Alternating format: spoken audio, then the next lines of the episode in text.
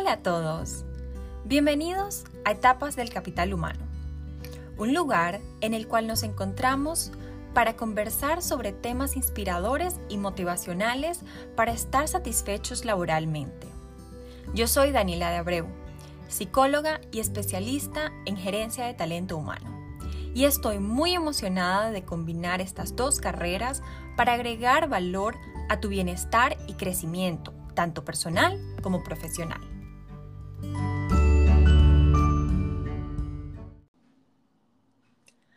Hola a todos. Nuestra especial Lisbeth Peña es la gran invitada del día de hoy. Liz es la prima de mi novio. Y poco después de haberla conocido en una videollamada familiar, comenzamos a conectarnos por las redes sociales y caímos en cuenta que teníamos el mismo interés a nivel profesional, ya que ambas hemos estudiado y trabajado en el área de recursos humanos. Liz se graduó como licenciada en Psicología Organizacional en el 2018 de la Universidad Central de Venezuela en Caracas. Liz ya cuenta con más de cinco años trabajando en las áreas de reclutamiento y selección para diferentes empresas e industrias. Para que tengamos una idea más general sobre su trayectoria profesional, uno de sus primeros empleos fue en Psico Consult, como consultora en recursos humanos, en el 2015 en cuya empresa desarrolló habilidades de evaluación de competencias, mediciones de ambientes laborales y pruebas de personalidad y cognitivas. Posteriormente, en el 2017, comenzó a trabajar remotamente para la empresa Fetcher, la cual se encuentra en Nueva York, una empresa para la cual calificaba candidatos de IT, recursos humanos, mercadeo y muchas áreas más. Allí se desarrolló como buscadora de talento senior. Y luego de dos años llegó a México. En el 2019 comenzó a trabajar como ejecutiva de adquisición de talento para Question Pro Latinoamérica, donde calificaba currículos, buscaba activamente candidatos en LinkedIn, negociaba las ofertas salariales y mucho más. Por último, su posición actual es como asociada de desarrollo en Explórica, donde recluta profesores estadounidenses interesados en viajes académicos desde Mérida, México. Bienvenida, Liz. Muchísimas gracias por colaborar con este podcast el día de hoy, por tomar el tiempo para acompañarnos y enseñarnos. ¿Cómo estás? Hola, Daniela. Muchísimas gracias por invitarme a tu espacio, a tu podcast. Muchísimas gracias. No, gracias a ti, gracias a ti por compartir con nosotros hoy, por aceptar la invitación. Eh, me alegró muchísimo tu eh, ánimo a la hora cuando te comenté para que te unieras al podcast. Me encantó que, te animaras. No todo el mundo lo, lo hace, ¿sabes? Así que eres muy valiente. Muchas gracias, de verdad. Qué bien, qué bien. Bueno, normalmente la primera pregunta que le hago a los invitados del podcast es claramente algo relacionado con el nombre del podcast. Como se llama Etapas del Capital Humano, siento que para hablar sobre estas etapas, primero tenemos que saber qué es el capital humano. Y cada persona tiene su perspectiva, su experiencia de lo que es capital humano. Entonces, cuéntanos, ¿qué es para ti capital humano? Claro, Dani, pues para mí capital humano, o mejor dicho, cuando hablamos de capital, hablamos de recursos que se utilizan para generar ganancias, ¿no? Normalmente ganancias económicas. Entonces, para mí, al hablar de capital humano, estamos haciendo mención a todas las personas que forman parte de una organización cuyos esfuerzos y habilidades se complementan para generar ganancias económicas para la empresa y, por supuesto, para sí mismos, ¿no? Y también otro tipo de ganancias más sociales y personales, como por ejemplo la pertenencia a un lugar, el logro de metas profesionales, etcétera. Para mí eso, eso sería el, el punto básico de lo que sería capital humano. Qué bien, qué bien. Y yo estoy de acuerdo, siento que, que, es exactamente eso cuando hablamos de capital humano, todos cómo colaboramos y cómo traemos ese, esos recursos, bien sea idiomas, bien sea eh, conocimiento, títulos y personalidades también al trabajo y al ambiente laboral en el cual nos, nos desarrollamos. Correcto. Em, así.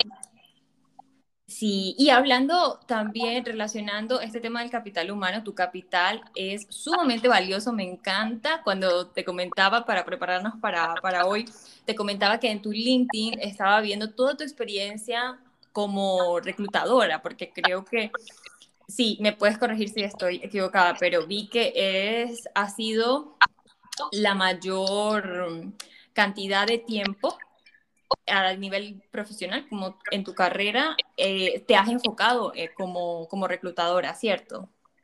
Correcto, sí, así es, Dani. Ok.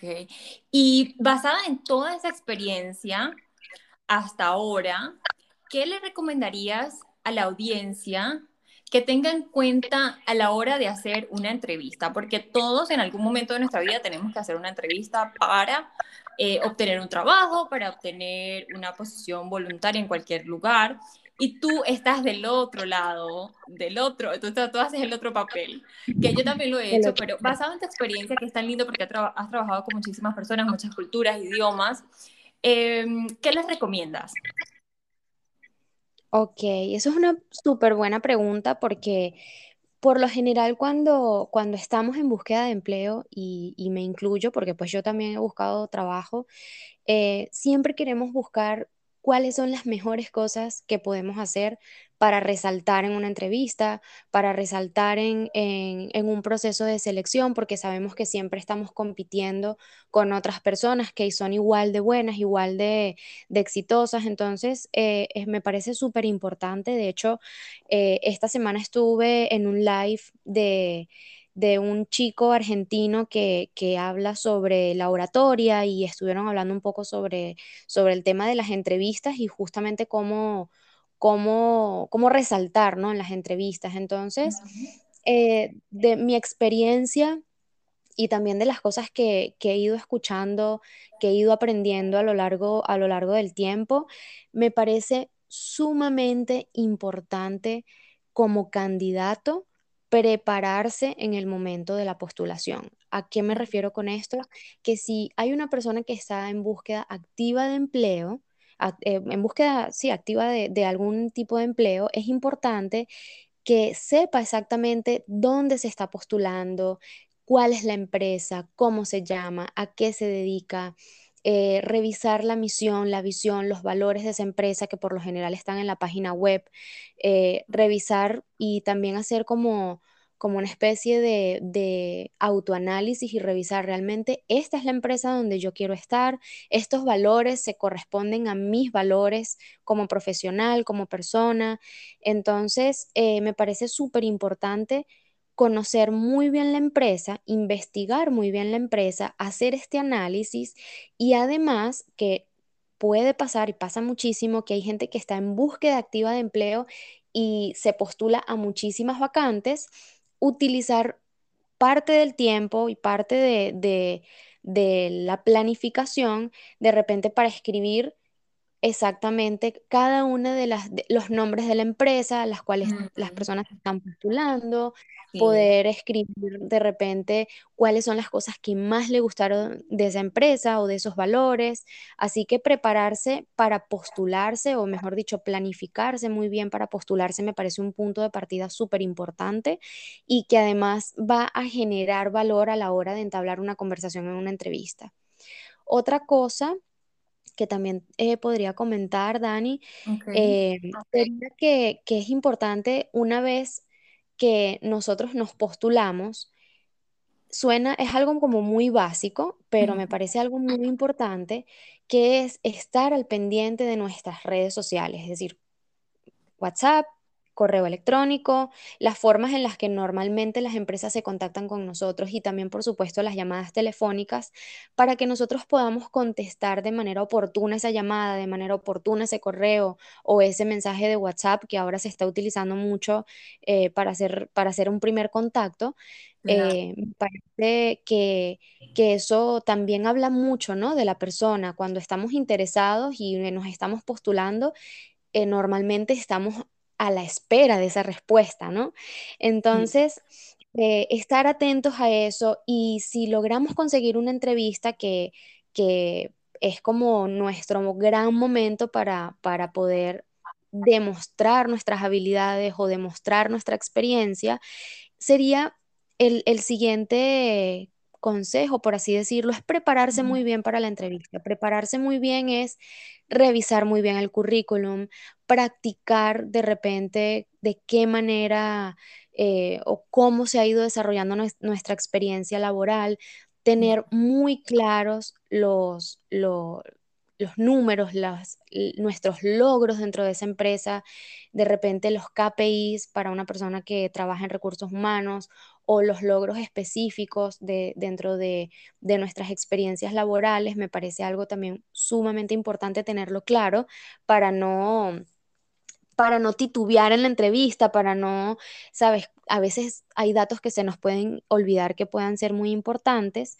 y, y, además de, de prepararnos y, y, tener muy claro nuestros logros, también tener muy claro cuáles son nuestras áreas de mejora, por qué, cuáles fueron los motivos por los cuales salimos. Normalmente hay empresas que no preguntan los motivos de salida, pero hay otras empresas que sí lo hacen.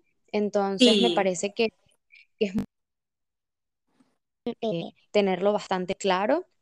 Prepararse para la entrevista, Dani, también me parece que, engloba la parte de, el momento de ir a la entrevista o, o, al momento de tener la videollamada, conectarse unos minutos antes, estar en un espacio tranquilo, un fondo neutro, em, poder eh, conectarse unos minutos antes para ver que todo esté muy bien, hacerlo desde una computadora, utilizar una vestimenta adecuada y, eso, eso también genera, genera confianza en el candidato y demuestra interés y responsabilidad. En la empresa y retomando un poquito lo que te comentaba sobre el podcast, eh, perdón, la charla que estuve eh, escuchando hace, hace poco sobre eh, el argentino que hablaba de oratoria, él decía que es muy importante utilizar el storytelling, ¿no? tener un par de buenas historias que contar, donde nosotros podamos hablar del contexto de la historia, el cómo lo resolvimos y cuáles fueron los aprendizajes, los resultados de, la situación y el aprendizaje que obtuvimos, porque eso también genera en el otro interés. El entrevistador, los, los entrevistadores siempre queremos escuchar lo que los candidatos, lo que la gente tiene que decir. Así que armar muy bien un, un, cuento, ¿sabes? Un cuento interesante y que además de eso te lleve y, te pueda como que colocar mentalmente en el lugar donde esta persona estaba pasando por una situación en específica y, por supuesto que aprendió, que es lo más importante, ¿no? Claro. Y ¿qué otros, qué otros consejos? Pues eh, después de la entrevista, hay varias cositas, ¿no? Por lo general terminamos la entrevista y tenemos una noción de más o menos, bueno, creo que me fue bien o creo que me fue mal. Es importante esperar un tiempo por una respuesta. Hay, lamentablemente, hay empresas o hay reclutadores que no te vuelven a contactar más nunca, no sabes qué fue lo que pasó con esa Sí, por eso, me parece una falta de, a veces es como una falta de de ética, ¿no? Cuando no se olvidan de, del candidato y no le responden más, como que desaparecen. Sí, yo estoy totalmente de acuerdo contigo. Para mí eso forma parte de la ética profesional porque estamos trabajando con personas con necesidades, así que definitivamente dar una respuesta oportuna sería un increíble consejo para los reclutadores. Sí. Entonces, por eso, cuando este tipo de cosas pasan o digamos ha pasado una semana, me parece oportuno poder enviar un correo electrónico o, enviar un mensaje por el medio por el cual nos hayan estado contactando los reclutadores o el, reclutador en particular para preguntar, oye, ¿qué tal? ¿Cómo va el proceso? ¿Cómo va mi proceso de selección? Este, ¿Tienes algún feedback? Si la persona quiere algún feedback de repente, oye, me gustaría mejorar en, mis habilidades a la hora de realizar una entrevista, me podrías dar un feedback, cómo voy en el proceso de selección, son conductas que denotan interés y no solamente el interés en el trabajo, sino también el interés en mejorar a la hora de hacer una entrevista, ¿no? Entonces me parece que, el seguimiento es algo sumamente importante.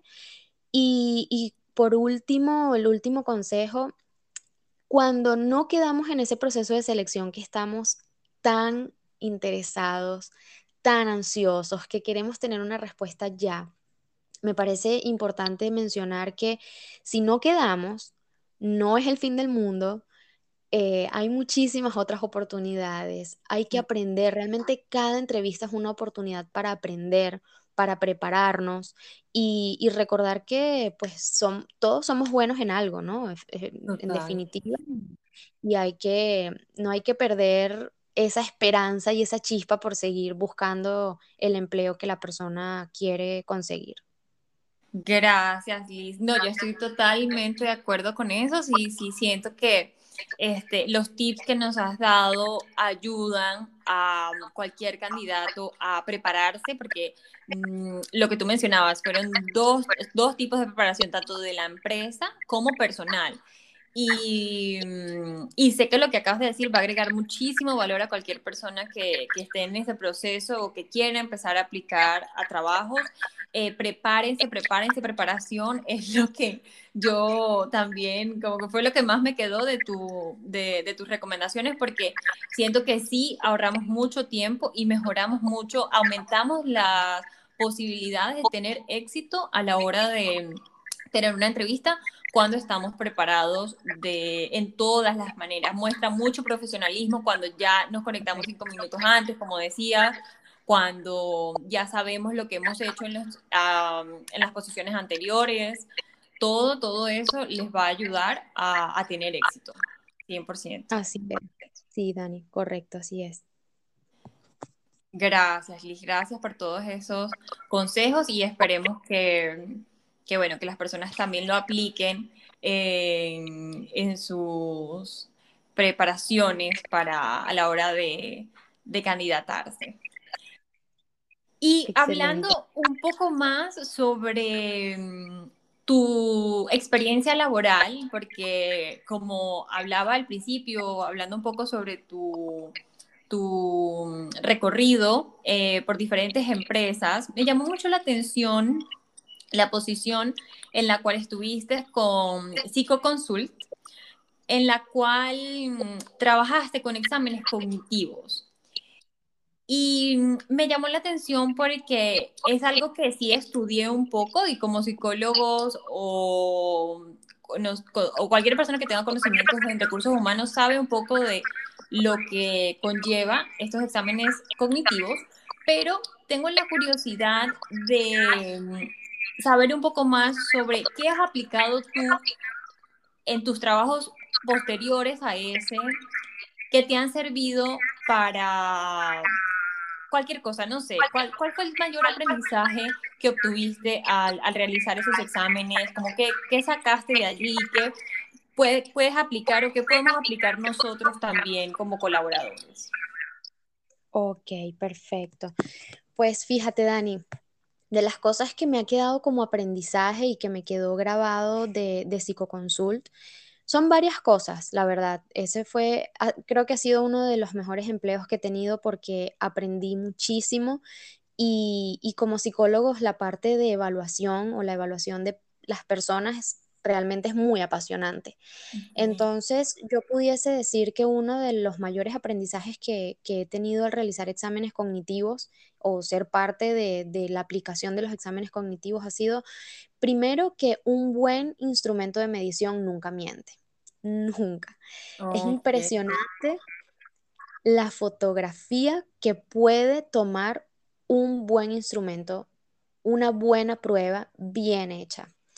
Eh, otra cosa que, me parece que ha sido un gran aprendizaje es que el mejor predictor de la conducta futura es la conducta pasada. Eso es algo que, que es impresionante verlo. Por eso, no solamente en los exámenes cognitivos, la entrevista laboral también como, como herramienta nos ayuda muchísimo.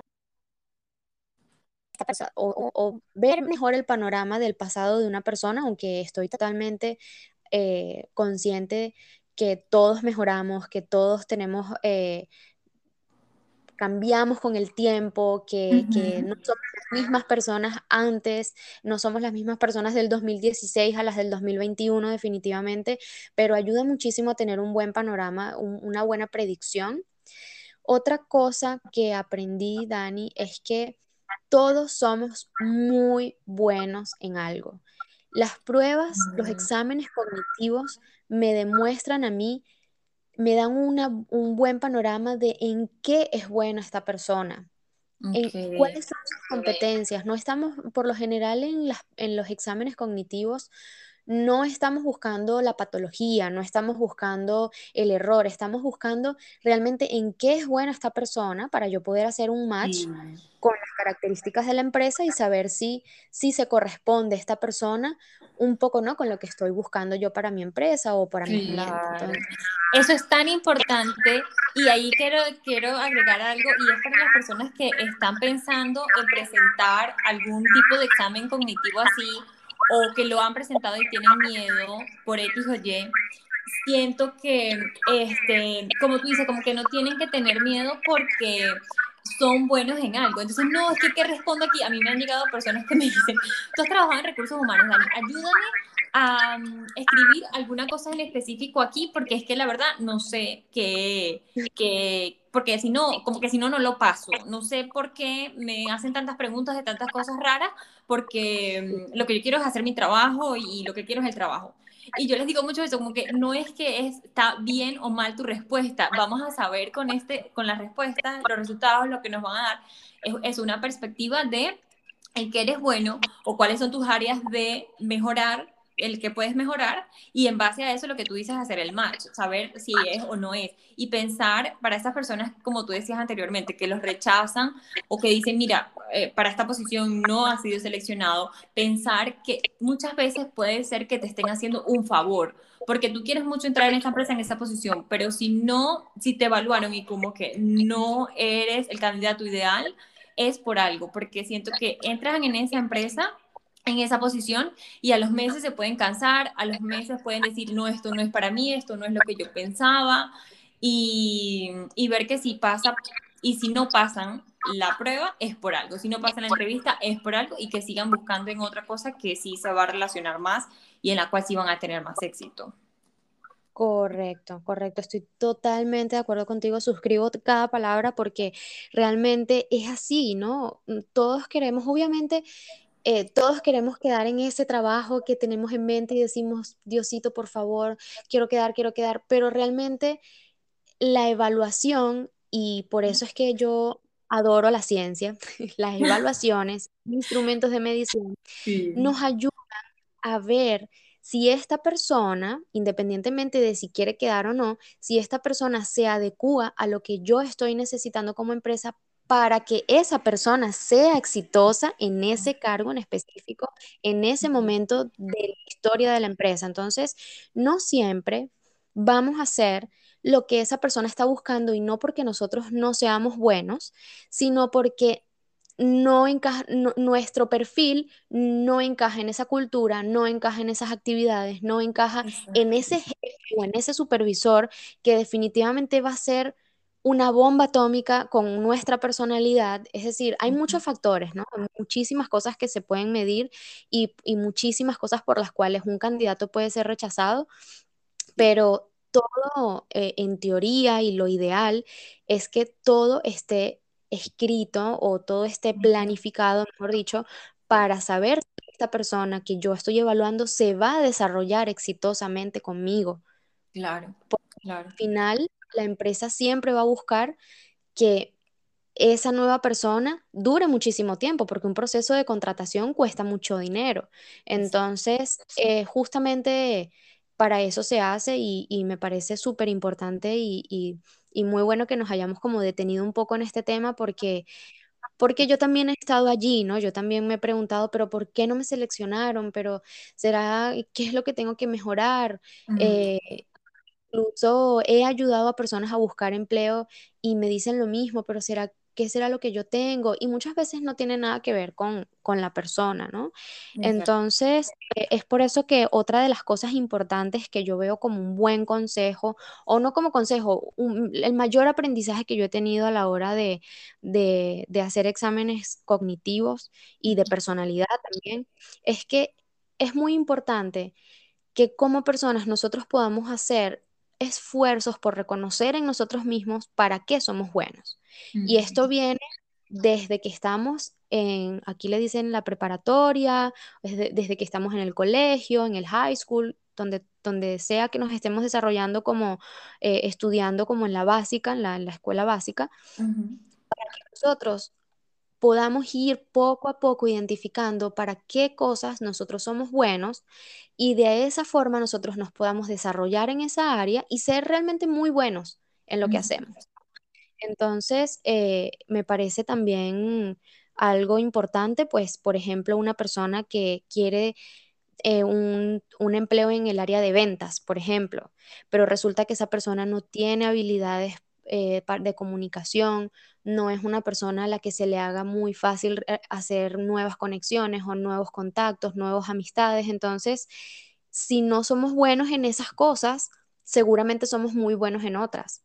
Entonces es bueno dedicar esfuerzos y, y tiempo, esfuerzo, estudios a eso en lo que realmente somos buenos. Excelente, Liz, muchísimas gracias. Sí, gracias por compartir de, tu experiencia y sé que a todos nos va a ayudar saber eso, que las actitudes del pasado predice actitudes en el futuro, que todos somos buenos para algo y, tu último punto que, que es muy importante saber en qué somos buenos y en eso apalancarnos para escoger una carrera, un oficio en un futuro. Así es. Gracias. Y si pudiese agregar algo, Dani, agregaría que eh, resaltaría lo que tú me comentabas, lo que tú también me comentabas, de que no hay respuestas buenas o malas. Eh, a mí también me han preguntado muchísimo, Liz, me es que eh, a veces en las empresas me mandan a hacer dibujos, ¿cómo los hago? Entonces, mi respuesta siempre, Tienes que hacerlo como tú lo quieras hacer, como tú aprendiste a hacerlo. No busques en internet. No hay una respuesta correcta porque estás haciendo, o sea, las pruebas proyectivas en específico eh, son pruebas poderosísimas, pero son pruebas que reflejan muy bien la personalidad y lo van a hacer cuando somos auténticos haciendo el dibujo. Entonces, eh, también me parece importante resaltar esto, ¿no? De efectivamente hay que ser auténticos a la hora de contestar una prueba, ser uno mismo y tener en cuenta que no hay respuestas correctas o incorrectas. Qué bien, gracias, gracias por este, darnos un ejemplo más, porque es súper importante que las personas tengan muy claro eso a la hora de eh, enfrentar una de estas pruebas. Gracias, Liz. Bueno, yo sé que apenas van como tres preguntitas, pero hemos llegado al final del podcast. No quiere decir que se acabó ahorita, sino que al final a mí me gusta preguntar unas tres, cuatro preguntas que son fijas para todos los invitados y que, que aún así nos va a continuar agregando valor el día de hoy. Entonces, la primera pregunta es, ¿qué trae a tu vida profesional satisfacción? Wow, muchas cosas, ¿no? Una de ellas es la estabilidad. Eh, para, para yo sentirme bien en un lugar, para yo sentir que profesionalmente estoy feliz, yo soy una persona que necesito mucha estabilidad realmente. Otra cosa que me parece súper importante para mi satisfacción profesional es poder contar con un tipo de trabajo con sinergia, un equipo de trabajo comunicativo, donde todos nos sintamos complementados, aunque esto suena bastante romántico, pero en un equipo de trabajo donde todos tenemos distintas habilidades y nos complementemos al momento de hacer alguna tarea para que sea un trabajo de calidad, me parece también algo súper importante. Entonces, allí, solo por, por curiosidad, en ese, en ese punto te refieres a que no te sentirías cómoda trabajando por como sola, o sea, por tu cuenta, eh, un one-man job no sería lo ideal para ti. Sí, no, yo me siento, A ver, yo me siento bastante bien en cualquiera de las dos formas trabajando, definitivamente. Eh, he trabajado sola y bueno, de hecho ahora mismo, en lo que estoy haciendo ahora mismo, prácticamente eh, trabajo sola todo el día, pero si hay, si yo tengo compañeros de trabajo, me gusta que exista esta, esta, este sentido de sentirnos complementados, de que si hay uno es bueno para algo, eh, utilizarlo y si yo soy buena para algo, también usarlo y complementarnos en eso para hacer un buen trabajo. Eh, pero sí, definitivamente a mí, a mí me gusta mucho cualquiera de las dos formas, si- siempre y cuando, si estoy trabajando con gente, me pueda sentir a gusto con mi equipo de trabajo, ¿no? Exacto, ok, sí, ya entiendo. Entonces, sí, es muy importante que, que con cualquier equipo te sientas eso, bienvenida, este, como tú dices, con las energías y todos colaborando. Ya entendí, ya entendí. Gracias, gracias por clarificar. Otra cosa que también podría, pero esto es algo muy, muy, muy personal, ¿no? A mí me gusta mucho trabajar en lugares flexibles, que es eh, donde la flexibilidad sea parte del día a día. Eh, yo siento que los tiempos han cambiado, las personas, o sea, esta generación no es la misma que la generación de mis papás o de tus papás, de nuestros abuelos, es definitivamente totalmente diferente. Y ya nuestra generación no quiere estar más de ocho horas sentado en una silla, más de cinco días a la semana. Este, creo que sí, ahora se valora mucho más la vida personal, el tiempo libre, eh, y yo definitivamente me siento, si- consigo satisfacción laboral y profesional cuando estoy en un lugar donde respetan la flexibilidad, donde respetan los horarios. O sea, yo entiendo perfectamente que muchísimas veces no va a ser así, que muchísimas veces necesitamos más tiempo para hacer más cosas pero yo creo que una buena planificación puede generar en, en los trabajadores también como esa buena productividad, ¿no? Donde no necesitas estar más de ocho horas sentado trabajando. Para mí esas son las tres cosas más importantes que me traen satisfacción laboral qué bien.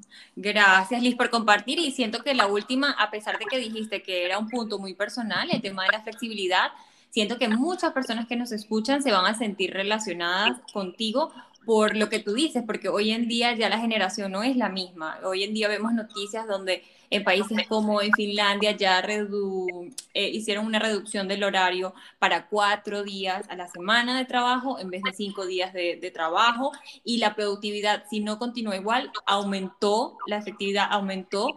Eh, y, y, con la pandemia, o sea, muchas de las empresas que no se quieran adaptar al tema de trabajo remoto y al tema de horarios flexibles, como dices tú, eh, horas y días flexibles, eh, mm, van a tener más dificultad, siento yo, y es lo que veo y leo en las noticias y en los uh, trends que, que, se encuentran hoy en día en el área de recursos humanos. Entonces, para aquellas personas que nos escuchan, que son dueñas de empresas, bien sean medianas, pequeñas o que son gerentes de diferentes departamentos grandes, personas con poder de tomar decisiones, eh, siento que es un tema muy importante para el cual se debe reflexionar hoy en día. Así es, Así que así es, Dani. gracias por, por compartirlo. Bien, la segunda pregunta es, ¿cuáles son las habilidades claves que una persona que esté pensando en trabajar en tu área o carrera debe obtener?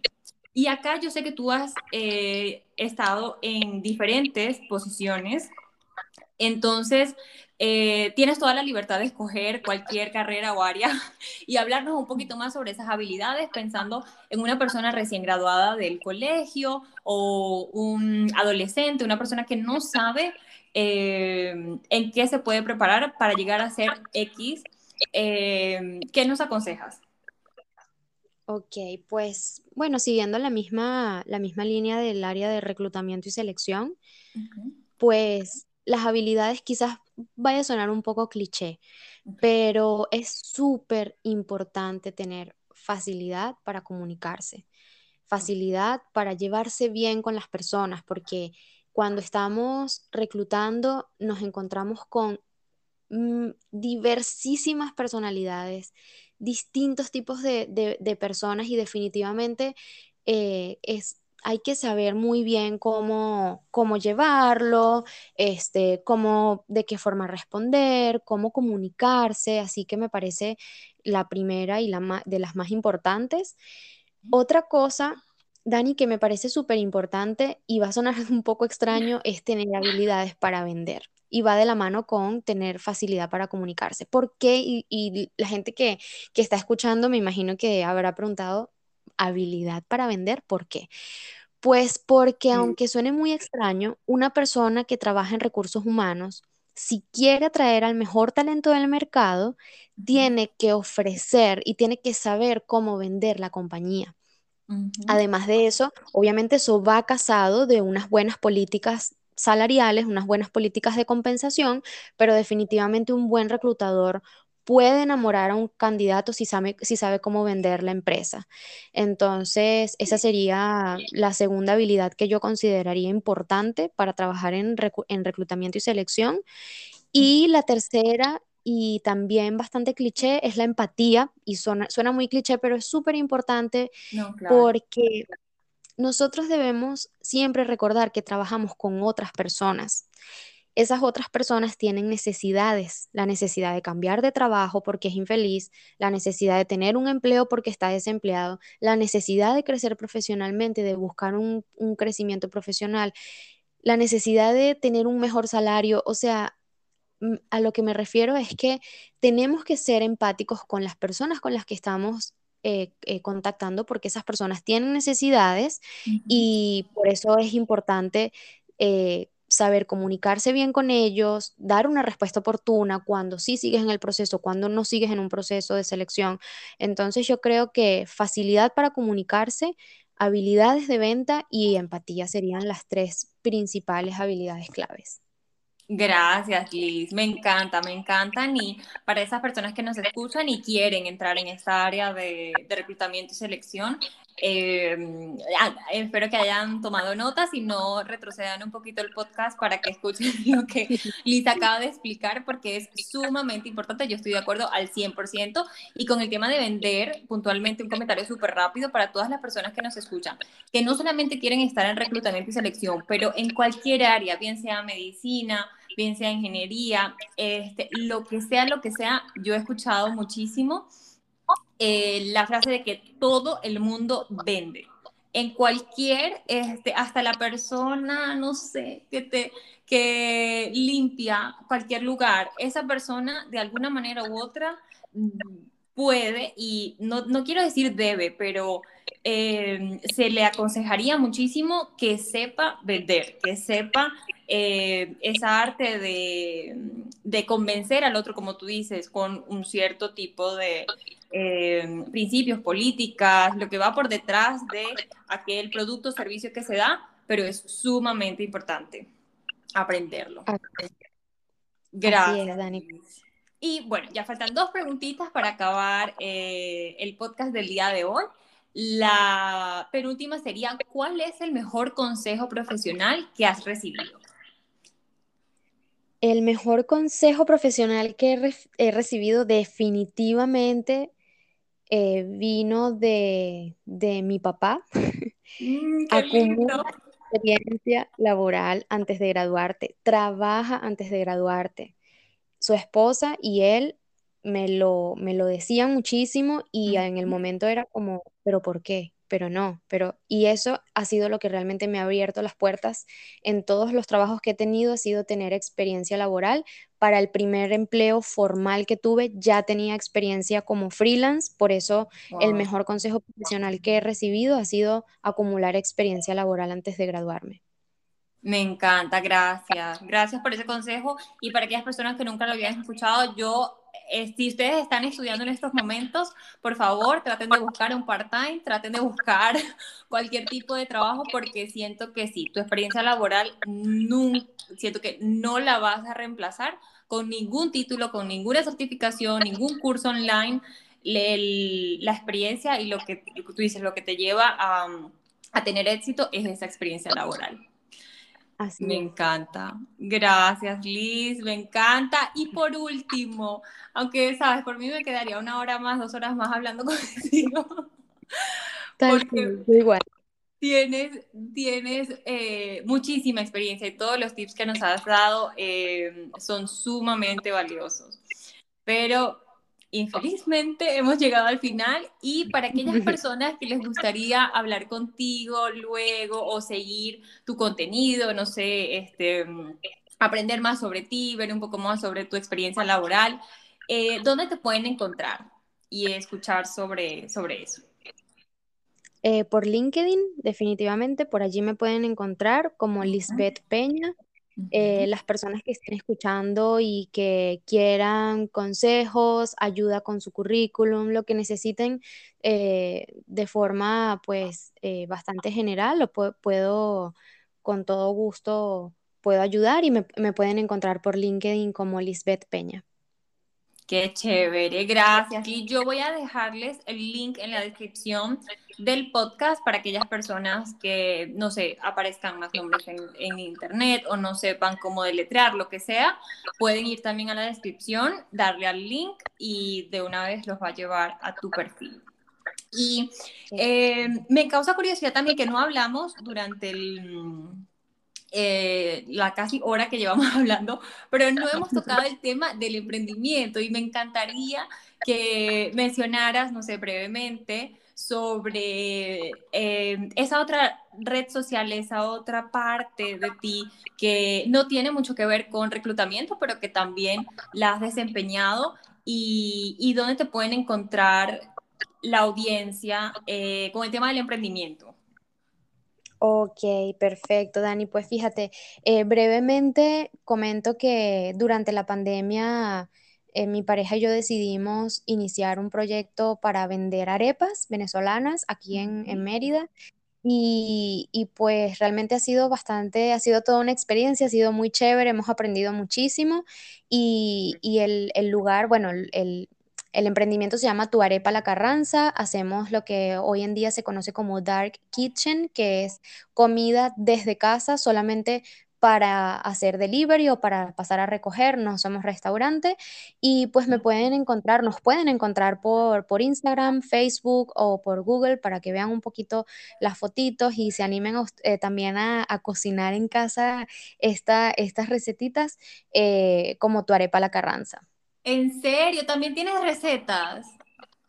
Bueno, no recetas como tal, pero al verla ya sabes que lleva aguacate, caraotas, plátano frito, eh, queso. Entonces sí, sí, al verlo ya uno ya más o menos sabes qué lleva y pues se pueden animar. Me pueden preguntar también las recetas de lo que, de lo que nosotros hacemos. Ok, perfecto, perfecto, me encanta. Súper, entonces yo lo que voy a hacer es que también les voy a dejar el link de esto, de, de las páginas que me acabas de decir, porque me parece súper importante para aquellas personas que también estén interesadas y, y quieran, quieran seguirte y quieran probarlas. Eh, hoy en día te encuentras en México, ¿cierto? Sí, correcto, en México, en, en Mérida. En Mérida, México. Porque es que tengo entendido que Perdón, perdón, ¿decías? No, que pues mucha gente que viene de vacaciones también pasan por acá, nos compran, así que si alguien que esté escuchando vive aquí o pasa por aquí, viene de vacaciones, estamos a la orden. Chévere, chévere. No, me encanta. Y aclarar que es en México porque yo tengo entendido que mm, hay una ciudad llamada Mérida en España y creo que, bueno, en Venezuela estoy segura, pero creo que también en España. Sí, y por eso quería aclararlo. Ay, qué chévere. Bueno, te felicito, te felicito por el, el, valor de haber decidido emprender, porque como emprendedora recién, recién, yo personalmente sé que no es fácil y, y te felicito por, por tener ya, bueno, desde que comenzó la pandemia, entonces me imagino que tienes como un año. Sí, sí, ya tenemos un año, así Con el emprendimiento, qué chévere. Bueno, Liz, muchísimo. Qué bien. Bueno, mucho éxito, te deseo muchísimo éxito en el emprendimiento, que sigan creciendo y, y mejorando. Y nada, muchísimas gracias por tu colaboración el día de hoy, por todo el conocimiento que nos has transmitido hoy. Sé que la audiencia queda súper contenta y que aprendió muchísimo con, con todos los consejos que nos has dado. Muchísimas gracias, Liz. Muchísimas gracias a ti, Dani, por invitarme a, tu podcast, a tu espacio y, lo agradezco muchísimo. Espero que sea la primera de muchas veces. Ay, claro que sí, me encantaría tenerte nuevamente. claro que sí. Después podemos combinar hasta un live por Instagram. Claro, por supuesto, estaría buenísimo. Muchas gracias. Chévere, gracias a ti. Feliz día, Liz. Te cuidas. Un abrazo. Hasta luego, bye. Hasta luego. Chao, chao a todos. Muchísimas gracias. Hablamos pronto.